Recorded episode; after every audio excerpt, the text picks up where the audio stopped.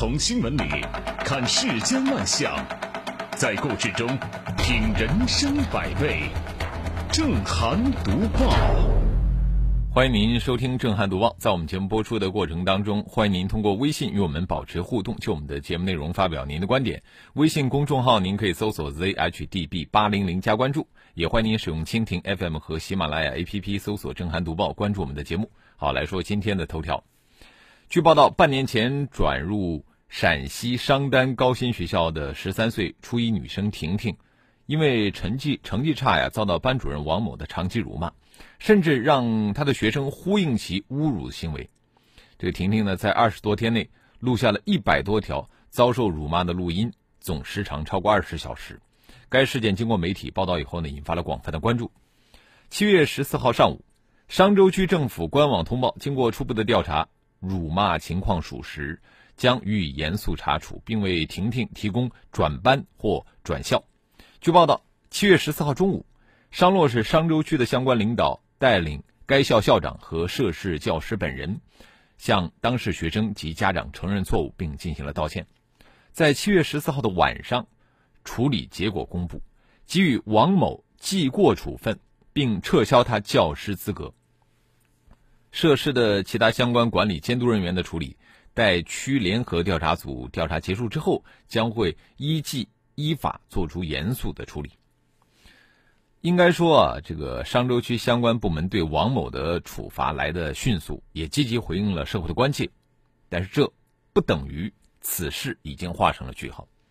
我们说，法治社会，法是道德这个评判，道德之外啊，评判很多事情的另外一个重要标准。作为一个老师。王某公然辱骂、侮辱学生的行为，不但严重的违背师德、违背我们国家的教师法和教育法，甚至还可能触犯刑事法律。按照治安管理处罚法的规定，公然侮辱他人或者捏造事实诽谤他人的，可以处五日以下拘留或者五百元以下罚款；情节较重的，处五日以上十日以下拘留，可以并处五百元以下罚款。相比于在这个大街上辱骂他人，在教室里边当着其他同学的面对未成年人进行长期的辱骂，对被侮辱的未成年人造成的内心伤害，可能更为严重。同时啊，也会给其他的学生造成不良的影响，为这个校园的欺凌等恶性事件留下隐患。而且，我们考虑到未成年人案件的特殊性，我们显然不能说，等到在发生了诸如未成年人跳楼自杀等惨剧以后。才会有法律介入。法律对未成年人的保护应该是全面的、事前的、预防性的，绝不能等到造成了严重后果的时候才想起来亡羊补牢。所以说，用法律来庇护学生的权益，更加有必要。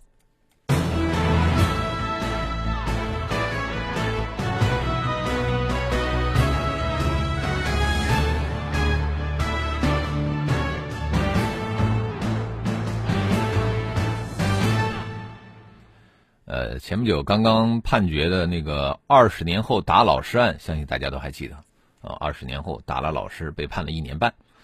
如果说二十年前这个老师虐待学生的时候，这个老师的行为啊就被制止了，然后被处罚了，还会有二十年后来自学生的报复吗？学生权益啊，真的不能是只放在嘴上说说的，而是要依法依规真正的保护起来。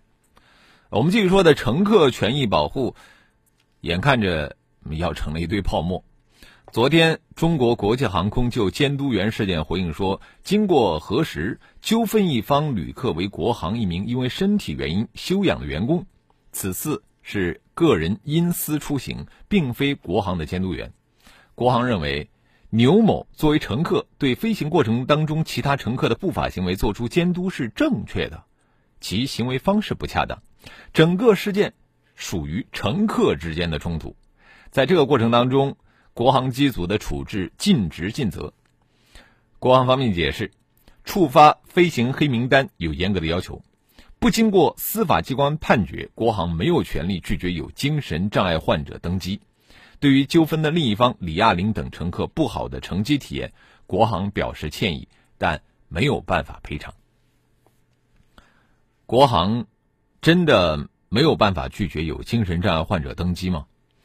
按照民用航空旅客行李国内运输规则的规定，传染病患者、精神病患者或者是健康情况可能危及自身或影响其他旅客安全的旅客，承运人不予承运。呃，我们说一个精神障碍患者对航空安全构成了威胁，航空公司没有在第一时间拒绝他登机，这是情有可原的，因为毕竟啊，这并不是写在脸上的。可是对飞行过程当中可能发生的情况估计不足，没有能够及时的制止冲突，这就是失职了。在这样的情况下，航空公司难道不应该有所表示吗？何况我们说国航对情况多有掌握的内部员工刘某，是否应该有必要的应对和处置呢？国航既然愿意回应外界的质疑，那一定是奔着平息风波目的去的。那昨天上午呢，这个在北京国航总部，包括国航的副总裁、产品部的总经理、宣传部的副部长、法务在内的五位高层约见了这个编剧李亚玲，就此前爆出的国航监督员事件进行进一步的沟通。这么多高层出马啊，可见他们的态度啊是真诚的啊，也希望呢来获得这个乘客的谅解。可是这道歉的人再多，也不如一个深刻的反省；你找再多的理由，也不如一个勇敢的担当。一味的强调自己没有责任。只会引发更多的反感，这不岂不是得不偿失吗？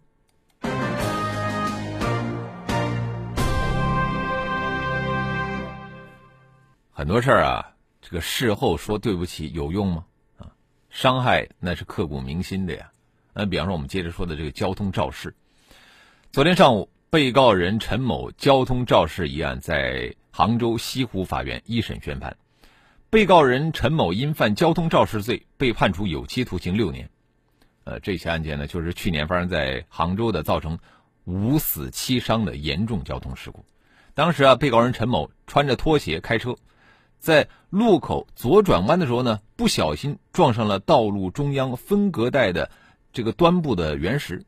慌乱之间，陈某又将油门踏板当做制动踏板连续使用。导致这个车辆加速失控，连续撞倒了十多人，最终造成秦某等五人死亡，蔡某等四人轻伤，罗某等三人轻微伤，啊，被称为是一场因拖鞋引发的悲剧。呃，每起交通事故的发生都有巧合，有偶然啊，更有不可忽略的主观过错。也许陈某穿拖鞋开车并非是造成意外的主要原因，但是他这么做呀，至少反映出。这个人安全和法治意识的这个淡薄，而这种心态正是交通肇事的常见推手。车祸猛于虎啊！开车在路上，最重要的就是保持一颗敬畏之心，老老实实的按照交规谨慎驾驶，每一步都认认真真的去操作，始终把这个安全和规则啊放在第一位，而不是敷衍和随意的去冒险，甚至呢，因为一双拖鞋葬送了自己和他人的未来。这恐怕才是我觉得这一起事故在判决之外最值得汲取的教训和启示。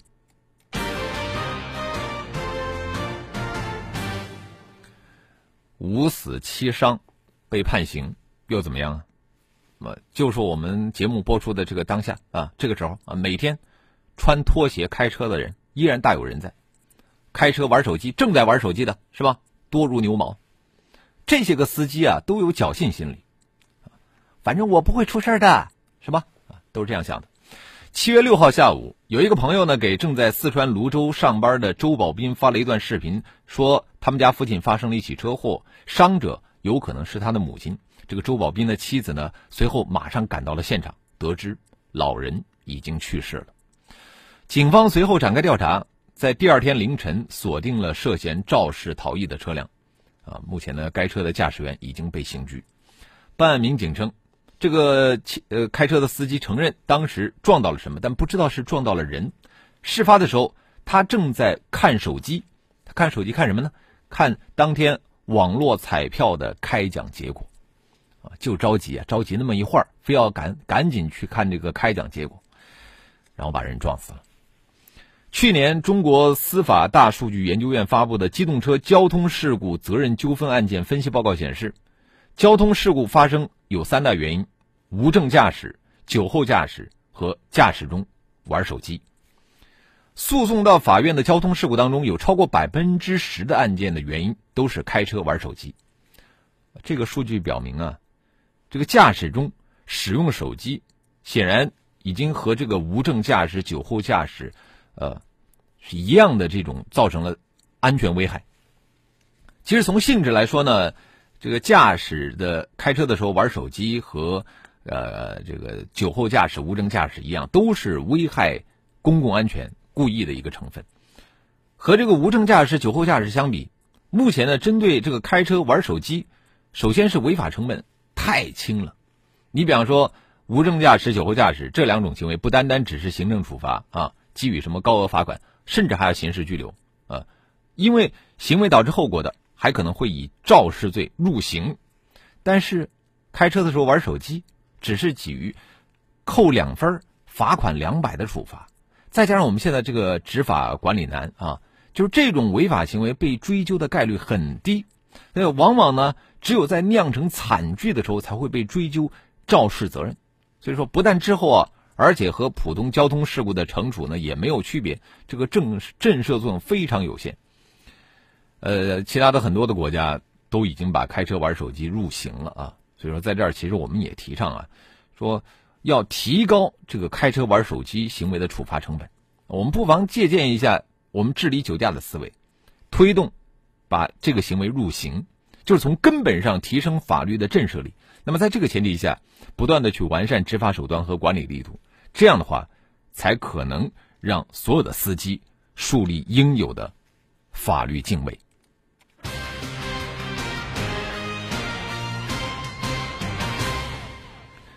呃，你在上街的时候，你会发现，就是开车玩手机的，不但只是呃开轿车、开货车的这些司机。这个开电动车的司机，哈，不能叫司机了，啊，开电动车的骑行者，特别是快递小哥，啊，经常是边开边驾车啊，边看手机，他们要抢生意啊，抢单呢。呃，我们接着就要来关注他们这个群体啊，我们要恭喜他们，他们以后也要为评职称写论文了。今年呢，江苏在职，呃，这个职称序列中首次。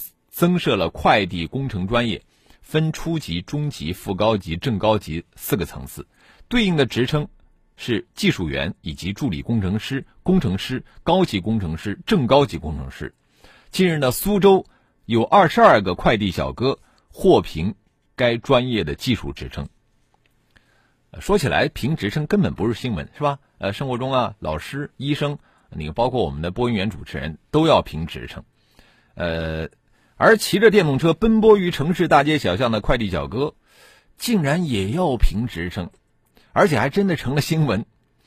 那么，很多网友是议论纷纷，说这到底是创新呢，还是瞎折腾啊？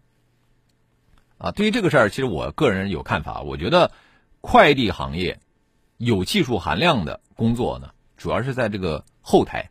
你比方说，机器人分拣啊，还有什么物流的大数据处理等等。这些工作只有工程师才能应付得来，对不对？那如果说你要给这些人评职称，我觉得恐怕没有任何人会去质疑。但是如果说你给那些走街串巷的快递小哥评职称，好像就显得有点多余。这些快递小哥呢，他们对这个文化程度要求不高，并且也没有什么专业能力的制约，只要会骑电动车就行，能够及时把快递送达到消费者手中就行。那么本身不太具备专业性啊。而主要是考虑这个服务质量的高低。好，广告之后我们继续来说这个事儿。大数据时代，我们关注的新闻，甚至于我们的一切，都被各种聪明的算法所掌握。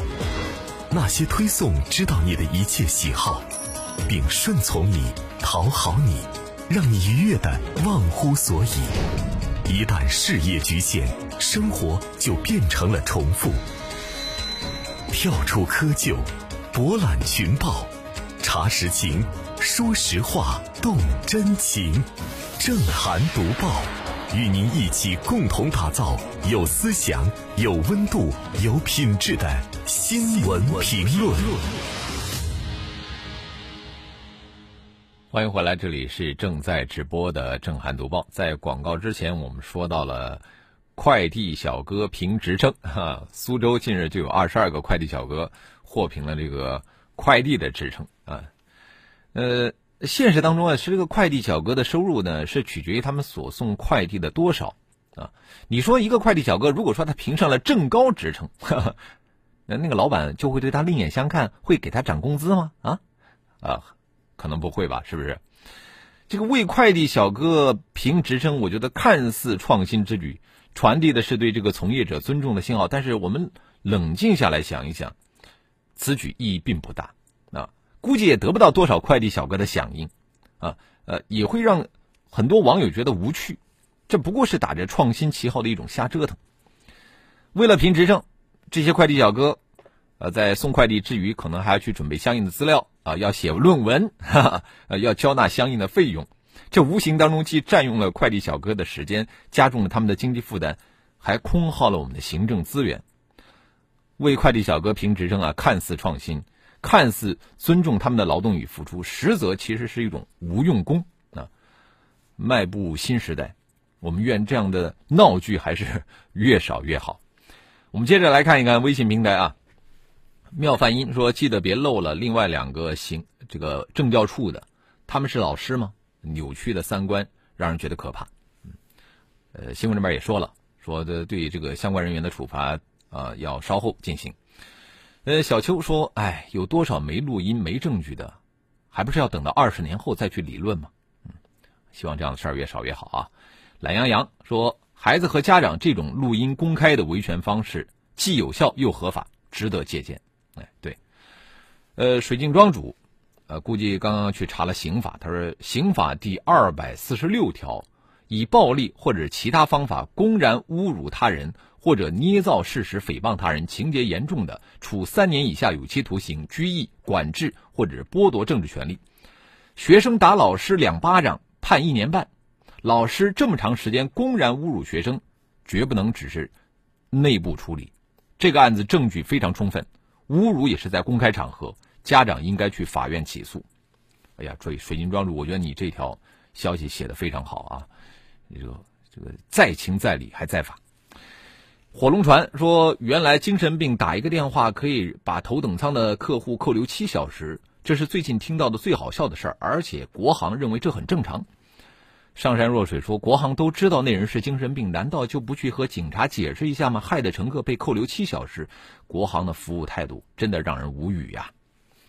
月影说：“体制内就是好，弄张精神病证明，呃，国企养一辈子，只领薪水不上班，还有各种优待，我心服口服。” Sandy 说：“国家要减轻负担，很多证现在都不再用了，包括这个物流师证，怎么现在又搞出这个评职称来了？”呃，甜甜圈说：“送快递也要评职称，是担心职称领导小组的人下岗失业吗？” 这个宁静致远无锡，他说：“往后乞讨者是不是也要评职称，规范为职业乞讨者？”凯斯们说：“快递小哥评职称，主要目的是敛敛财。”呃，一团和气说：“快递小哥评职称可以有，以后拾荒的也会有垃圾分类工程师的，创新从职称开始。”呃，是我，他说：“辱骂学生的老师是自己素质低下，还有什么资格骂别人？”再说学生成绩不好，老师没有问题吗？呃，学学那个带学生骑行的老师吧。嗯，斌哥，他说可怕呀！身为一个任职十五年的工程师，我想着以后如果企业破产了，就去送快递算了。没想到送快递也要评职称。我们欢迎更多的朋友可以就我们的节目内容来发表您的观点。微信公众号您可以搜索 zhdb 八零零加关注。呃，我们继续要说的这个事儿呢，相比较评职称啊，要重要的多。因为关键的时候能救命。近日印发的《健康中国行动（二零一九至二零三零年）》明确提出，中小学健康促进行动把学生健康知识、急救知识，特别是心肺复苏纳入考试内容，把健康知识、急救知识的掌握程度和体质健康测试情况作为学校学生评优评先、毕业考核和升学的重要指标。呃，听了这个，我觉得很欣慰。啊，为什么呢？因为调查显示啊，有近百分之七十的急救事件都发生在家庭之中。这个人的心脏停跳四分钟，他在四分钟之内的救治成功率有超过百分之五十，在六分钟内救治成功率只有百分之十，十分钟内救治成功率只有百分之一。那么如果说第一时间进行胸外按压，啊，呃，就会为这个专业的医护人员的到来赢得宝贵的时间，极大的提高这个病人的救治成功率。如果说我们每个家庭当中有一到两个成员学会了急救的技能，关键的时候那就可以救命。除了医护人员之外啊，目前我们国家有良好急救知识储备的人非常少。呃，发达国家的急救能力的培训呢非常普及，比方说法国的急救培训普及率占到总人口的百分之四十，呃，在德国这个数字是最高的，达到了百分之八十，在美国。仅仅是接受过心肺复苏技术培训的人数占到了总人口的三分之一，而在我们国家，您知道这个数字是多少吗？在我们国家，接受过这个急救技能培训的连百分之一都不到，啊，这个人数太少了。那么，来自国家心血管这个疾病管理中心的数据显示，我们国家平均每分钟就有一个人死于心脏性猝死，而在面对这个心脏骤停患者的时候，很多人都是。不敢救，也不会救，那以至于白白的失去了黄金的抢救时机。所以说，这无疑是值得反思的。呃，就此来说，呃，这次这个健康中国行动二零一九至二零三零明确提出要把这个急救知识等纳入中小学考试内容，就十分有必要，也非常重要。因为我们都知道，如果一个东西不考，你要把它放到学校里面去，学校的老师、校长是不会管的啊，那个课程就等于荒废了。所以说。考试很重要啊，一试百灵。我们期待啊，把这项重大的这个民心工程持之以恒的能够抓下去，大力提高我们国家的急救能力培训普及率。这样，我们周围就会涌现出越来越多的急救达人，在关键的时候可以拯救自己的亲人和他人的生命，造福社会。